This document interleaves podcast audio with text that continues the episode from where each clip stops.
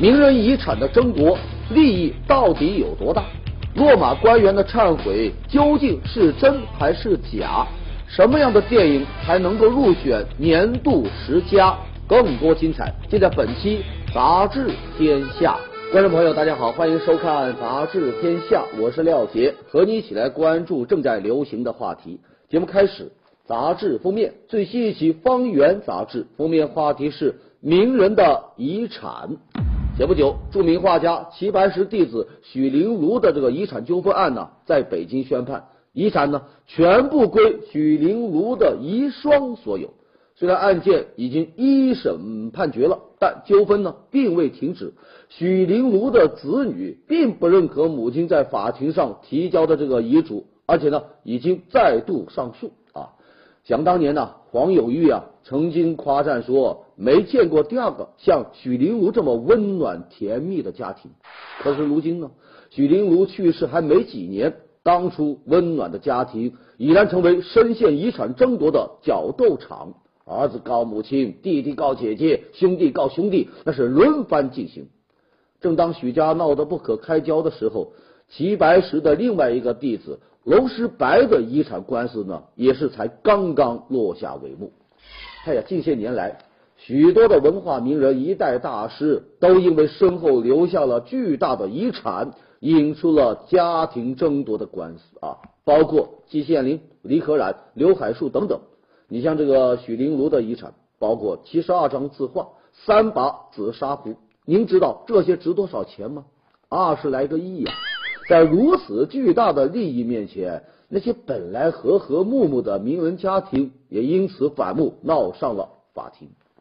专家就表示，这其中啊一个重要的原因啊，就是名人他缺乏遗产管理的观念，留下的大量字画呀、书画呀、手稿啊、信件呐，因为难以估这个价值，就导致呢遗产数目啊模糊不清啊。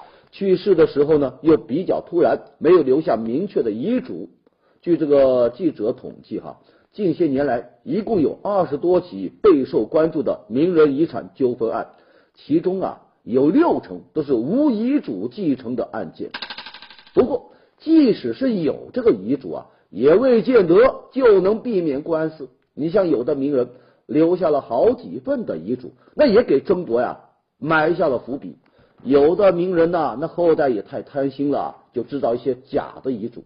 还有一些个案件呢，遗嘱的真实性就受到质疑。在许麟庐的遗产案当中，为了查明遗嘱到底是真的呢还是假的呢，他的长子啊就集合了四个顶尖的律师团队。另外，有些名人把这个遗产呢，他不留给后代，他捐了啊，捐赠出去。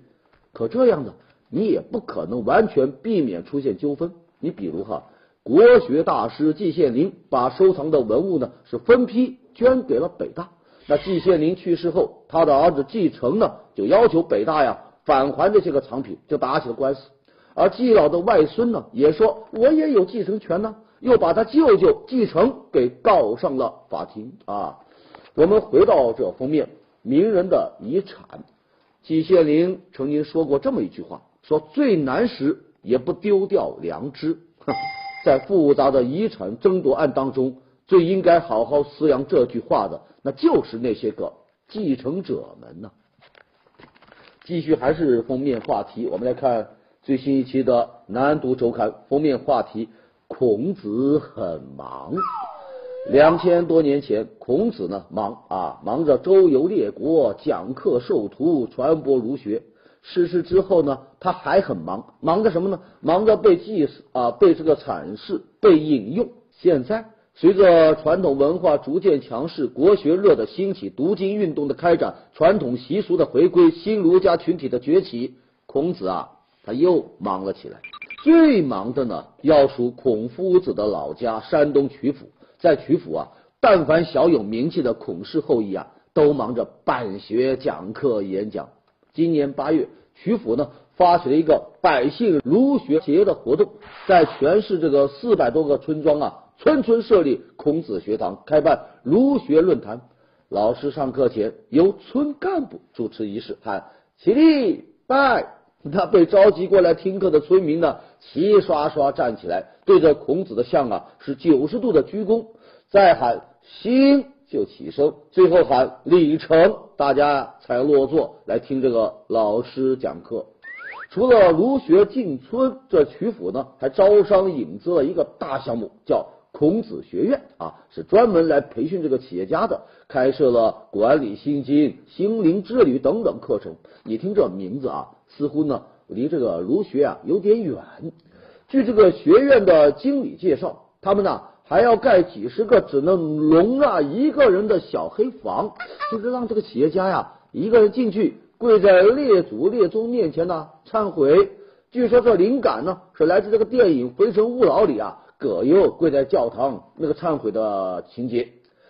在曲阜之外，新儒学家们呢也纷纷给企业家呀来传道。你比如啊，老师讲课就说，你们家族企业的发展就可以学西周的分封制度，把亲戚朋友分封出去啊，帮你来扩张地盘。哎，有企业家听完讲课呀，那是激动的说，以前学的都是西方的管理学，没想到这些事呢，咱老祖宗两千多年前就已经想过了。我们回到这个封面，孔子很忙，要我说呀。后人们忙着用各种方式布道他们认为的儒学，不知道他们有没有时间像孔子说的那样一日三省呢？好，接下来是最新一期的《中国新闻周刊》，文章标题：官员个人事项报告执行发力。前不久，中组部通报说。今年以来啊，抽查了这个一千五百多名中管干部、省部级的后备干部，以及六万多名厅局级、县处级干部的个人事项报告。所谓这个官员个人事项报告啊，这是一个推行了十多年的制度，就是要求啊，副书记以上的干部每年呢要向组织啊来申报个人的重大事项，就包括收入啊、房产呐。子女就业呀，家人移民呐，家庭投资啊等等，但长期以来啊，这个制度啊，那基本上就是一个摆设。为什么这么说呢？因为只填报它不核实啊，有多少财产，家庭情况如何，那都是随便你填啊，反正嘛，走一个过程，也没有谁去核查。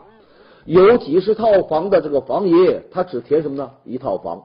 房里面藏了上亿现金的官员，他就填银行没几分钱。总之吧，贪官不怕财产被查出来，裸官不怕老婆孩子移民了被查出来。可是十八大之后呢，加大了对官员的监督力度，官员个人事项报告那就受到了前所未有的重视，就逐渐成为反腐利器。有的省部级官员落马。就是因为这个个人事项报告不实，被中央巡视组啊顺藤摸瓜查出了问题。专家就表示啊，通过对个人事项报告的核实，就阻止了一批带病干部的提拔。比如今年以来，因抽查核实发现问题，就有五名准备提拔的中管干部，还有数十名准备提拔的这个厅局级的县处级的干部被取消了提拔资格。此外，通过对家产家事的抽查，也对领导干部呢起到了一种倒逼的作用。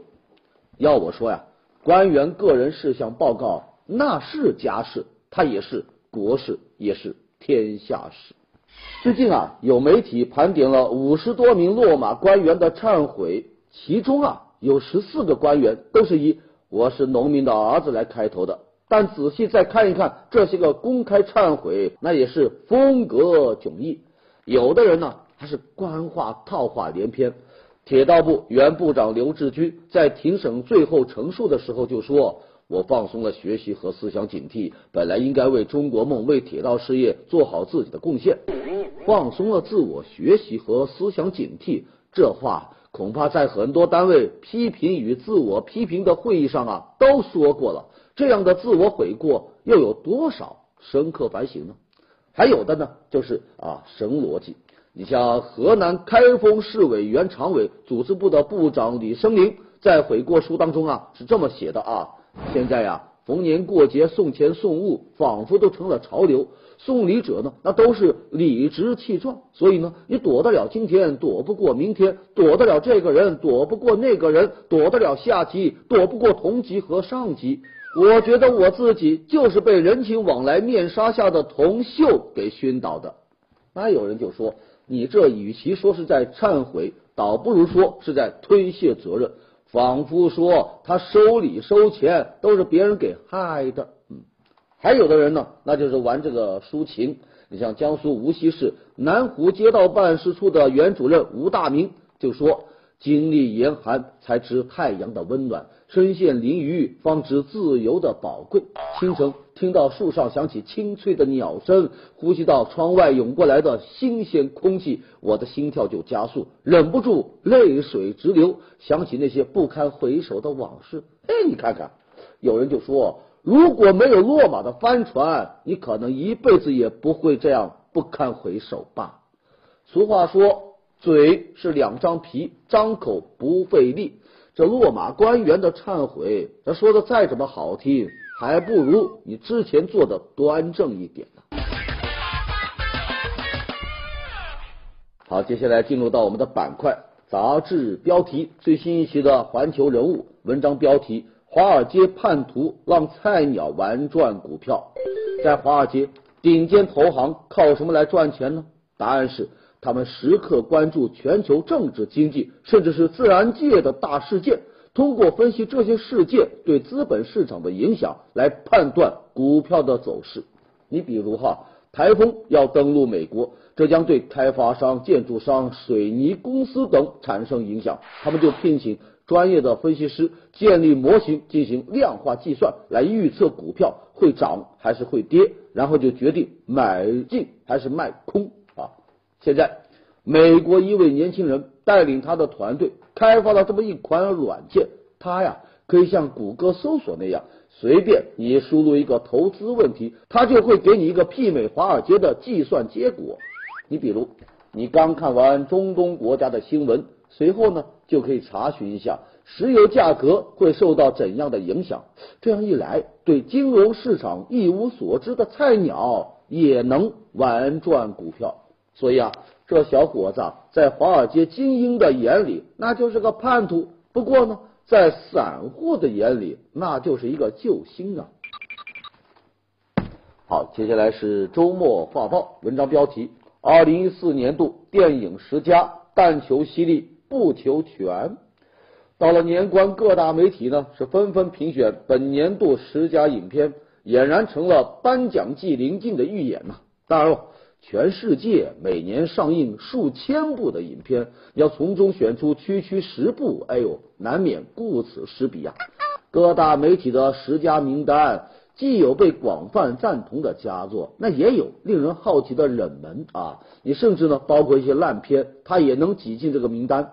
比如《时代》杂志啊，把电影《超体》选入到十佳，就让不少影迷呢，呃，嗤之以鼻啊，说这个电影啊。在法国影评人的眼中，那是无脑神片，居然就被美国人奉为甘霖，一口气那是拉低了整个十佳榜单的格调啊！还有一部瑞士神片叫《再见语言》，没有几个人能看懂，可他呢，偏偏同时入选了英美法三大媒体的十佳榜单，那还真是不明觉厉啊。好，最近啊，有一段视频引起了人们的关注。这视频当中，哎呦，七八个学生啊是排队轮流掌掴两名女生，持续了将近十分钟。看完这视频啊，感觉只能用彪悍无情来形容这些个学生。其实啊，近些年来校园暴力事件是屡屡发生。有一个调查就显示，有八成学生对校园暴力呢是心怀恐惧，有九成以上的家长都担心孩子啊在校的安全。其实，在国外很多学校它也会有一些暴力事件，但在处理方式上呢却大不相同。在国外，校园暴力事件已经远远超出了学校自治的范畴。校园暴力事件一发生啊，学校一般都会交给警方。最后呢，由青少年法庭来依法判决。可是到了咱们这呢，校园暴力只要不出重大的问题，只要不死人，基本上啊处理起来啊还是传统的大事化小，小事化了。对涉暴的学生，一味采取这个温和的教育方式，不仅无法帮助他们消除戾气，反而让他们呢滋生侥幸心理，更变本加厉。在这里啊，我就想说，排队扇耳光，其实呢，这耳光啊也打在咱教育的方式上。化解排队扇耳光的暴力，那需要的呢，不仅仅是对学生的简单教育，它更需要转变我们教育的一些理念。这打人的学生让咱是不省心，贩毒老师那就更让人不省心了。说最近沈阳某艺术学校女教师李某涉嫌贩卖毒品被警方抓获，一同被抓的呢，竟然还有他的学生。原来啊。这李老师啊，不但自己吸毒，而且还向学生来贩毒，将毒品卖给自己的学生。据记者调查，这个案件至少涉及到了两名教师、八名在校学生，还不排除有其他的师生。看完这个新闻，人们是气愤不已啊！身为教师，本应该为人师表，可李某呢？带头吸毒不说哈，还把毒品卖给学生，将学生发展成了他的下线，这简直就是绝命毒师。有人就调侃说呀，以前家长只担心教师的什么性侵啊，担心校长开房啊，如今家长们还得担心会不会有老师带孩子去吸毒贩毒。女教师贩毒给自己的学生，或许啊，这是一个个案。但却给我们敲响了警钟，以后在查处和打击吸毒贩毒的这个违法犯罪行为时，恐怕也要将学校置于监管之下。另外，我们的教育主管部门，我们的学校在教师的选拔聘用方面呢，就必须要加强监督和管理，对这些不合格的教师，必须要及时的开除。最后还有学生。这个案件最令人痛心的地方就在于，我们某些学生面对毒品，他并不抗拒，反而呢主动迎合。你像报道就说了，被抓学生当中不但有吸毒者，还有吸毒贩毒并存者。因此呢，学校在注重科学知识传播的同时，更要重视对学生思想道德、世界观、价值观的教育。在这呀，我们就想说，高校。它本来是一个培养人才的摇篮，可千万别成了一个药篮呐！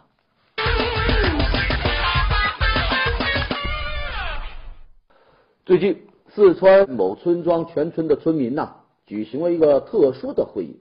这会议的议题啊，居然是怎样让八岁艾滋病男童坤坤离开村庄。在这个联名信上，两百多名村民摁下了手印。就是要求有关部门对这个小孩啊进行隔离防治，让他离开这个村，保障咱全村的人的健康。就连坤坤的爷爷也无能为力啊，一边抹着眼泪，一边呢在这个联名信上啊，哎签名同意。据了解，坤坤是因为母婴传播患上了艾滋病的。二零一一年，坤坤被查出携带艾滋病病毒之后，在外打工的父母啊。也没有回来看过他了。现在呢，他是和爷爷生活在一起，因为染上了艾滋病，已经到了上学年龄的他就不能上学，也没有小朋友和他一起玩耍。对村民们来说，坤坤那就是一颗定时炸弹，大家呢都很同情他，他呢也很无辜，但他得了艾滋病，对村里来讲恐怕就好吓人呐。对坤坤的爷爷来说，自己的年纪啊已经大了，家里还有小儿子呢，没有结婚。如果不把这孙子给送走，儿子都娶不到老婆了。你来看，每一个人都有自己的理由，可是谁都没有想过坤坤的感受。究其原因呢，就是因为公众啊缺乏对艾滋病的全面的认知，也缺少对病人群的理解和宽容。艾滋病的确很可怕。但也并非人们想象的那么恐怖。你像一般的接触啊，共同进餐啊，握手啊，那是不会传染的。另外，艾滋病儿童这些孩子呢，处于社会的边缘，没有父母的关爱，不能上学的坤坤，那就是一个典型。这呢，就需要咱政府啊、社会来正视它，让他们得到应有的关爱。你像村民就说了，希望政府管一管坤坤，而这种管最直接的就应该是完善的救助机制。在这呀，我们就想说，八岁艾滋男童遭到驱逐，这寒冷的冬天，就希望有关部门能够让爱变成爱。接下来，财经杂志文章标题：资本入农二点零。这两年，一大批跟农业毫无瓜葛的明星级的企业呀，也纷纷跑去种田了。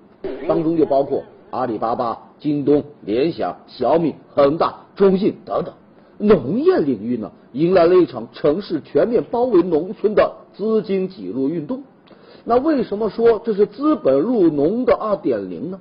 在一点零时代。大量炒作型的资本呢，进入到农产品的流通领域，以赚快钱作为它的目的啊，什么蒜泥狠啊、豆泥丸呐，那就层出不穷了。而到了二点零时代，大佬们呢是挽起了裤腿，亲自下地种田了。他们不再呀把农业当作是多元化的一次试水，而是把它呢看成了自己的核心业务。另外，他们在原有领域都已经取得了领先的地位。哎，在进入到这个农业的时候呢，就已经有一些个优势。你比如哈，呃，联想在精细化生产 IT 领域积累了多年的经验，阿里巴巴呢，在网络销售领域呢，有着平台的优势，这都可能给农业发展提供新的渠道和路径。它能做大盈利的盘子，而不是跟农民来争利了。所以啊。资本入农二点零，那就是资本与农业的双赢。好，接下来我们来看看天下文章标题：万虾来潮。今年双十一、双十二这么两个购物狂欢节啊，比较受到热捧的有这么一款商品，那就是波士顿龙虾。在这个双十二的当天，有十二万只波士顿的龙虾，经过了十二个小时的长途飞行，来到了中国的餐桌上。这就是所谓的万虾来潮啊！这个波士顿龙虾，它生长环境啊是冰冷纯净的原生态的水域啊，它的肉质啊紧实鲜美，又因为生长的周期比较长，十来年才能长到一斤啊，这个价格就比较昂贵了。而现在呢？这个生鲜电商却用亏本的低价打破了波士顿龙虾的高大上局面。促销期间呢，六十六块钱一只的龙虾，人家还给包邮呢。如今，伴随着电商在生鲜领域的厮杀这个升级，来自全世界的进口海鲜呐、蔬果呀，正迅速的登上了咱中国人的餐桌。波士顿龙虾。厄瓜多尔的白虾、美国珍宝蟹、智利的车厘子，还有澳洲牛排、大西洋三文鱼等等，这都是中国吃货最爱的美食。业内人士就说呀，进口生鲜的购买周期比较短，重复购买率又高，消费的粘性啊比较大，而且呢，那毛利相对来说还是比较高的，这所以呢，就成了电商必争之地。不过，因为抢市场、打价格战。百分之九十多的生鲜电商还是在亏呀，但即便如此呢，仍然有越来越多的玩家加入到这么一场生鲜电商的大战。要我说，万虾来朝，正向吃货们朝拜，快到我的碗里来呀！啊，接下来我们来看这一期的《南都娱乐周刊》，文章标题是。明星 CP 合体哪家强？前些年呢，这明星谈恋爱啊，总是啊躲躲闪闪的；结个婚呢，也总是隐瞒着大家。哎，现在不一样了，许多明星谈的恋爱立马就公开，结了婚还大大方方接受公众的祝福。而粉丝们也乐见明星恩爱甜蜜的样子。哎，明星 CP 们若是成双成对的出现，联手作战，那对于事业的发展也真真是极好的。杂志呢，就从众多明星 CP 中啊，选出了比较有代表性的十二对，做了这么一个调查。我们来看看明星 CP 合体到底哪一家最强。首先就说绩优股啊，就从明星 CP 角度而言。这一类明星夫妻啊，单个拿出来，本身都具有较高的商业价值，都是家喻户晓的神奇人物。有了伴侣之后呢，更是人气和关注度啊加倍了。代表呢，就是邓超和孙俪，周迅和高胜远，高圆圆和赵又廷。你像邓超、孙俪，那是圈内知名的恩爱夫妻。两个人即便很少在公开场合公开亮相，但通过杂志、大片、微博来秀恩爱，接地气的夫妻形象就使得这个话题度啊飙升。不少影视剧呢绞尽脑汁都想让他们两个啊再度合作啊。至于这个周迅、高胜远，包括这个高圆圆、赵又廷的组合呢，则有一点类似啊，女方。都是影后级的人物，他们呢自带头条，男方呢这都是无公害型的暖男啊，才子佳人的组合呀，可以说满足了无数观众对于童话般爱情的所有期待，那是迅速的俘获了众多的粉丝。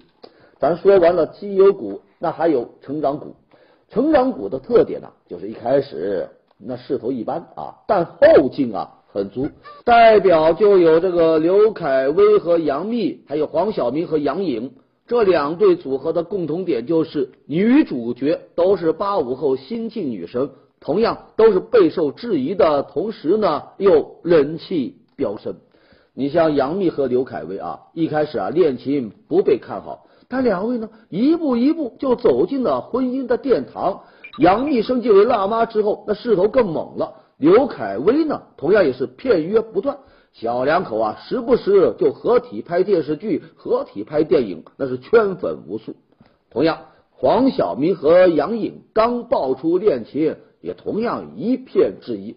但不管是黄晓明牵手女友公开亮相，还是女友生日送豪车惊喜，都妥妥的成为当天头条。许多人就因为这么一段甜蜜的恋情啊，就由怒转粉，甚至呢由黑转粉。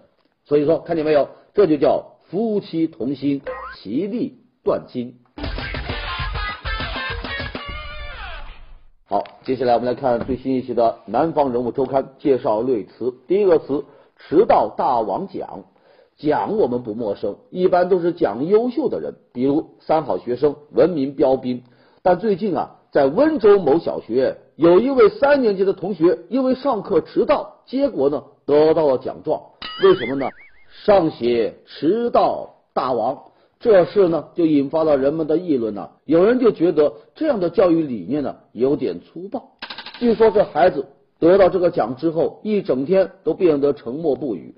对此啊，老师就解释说，这么做是为了刺激他，让他以后别迟到了。在这呢。我们就想说，迟到大王奖能不能刺激学生的上进心，咱不好说，但恐怕呀，还是刺伤到了孩子的自尊心啊。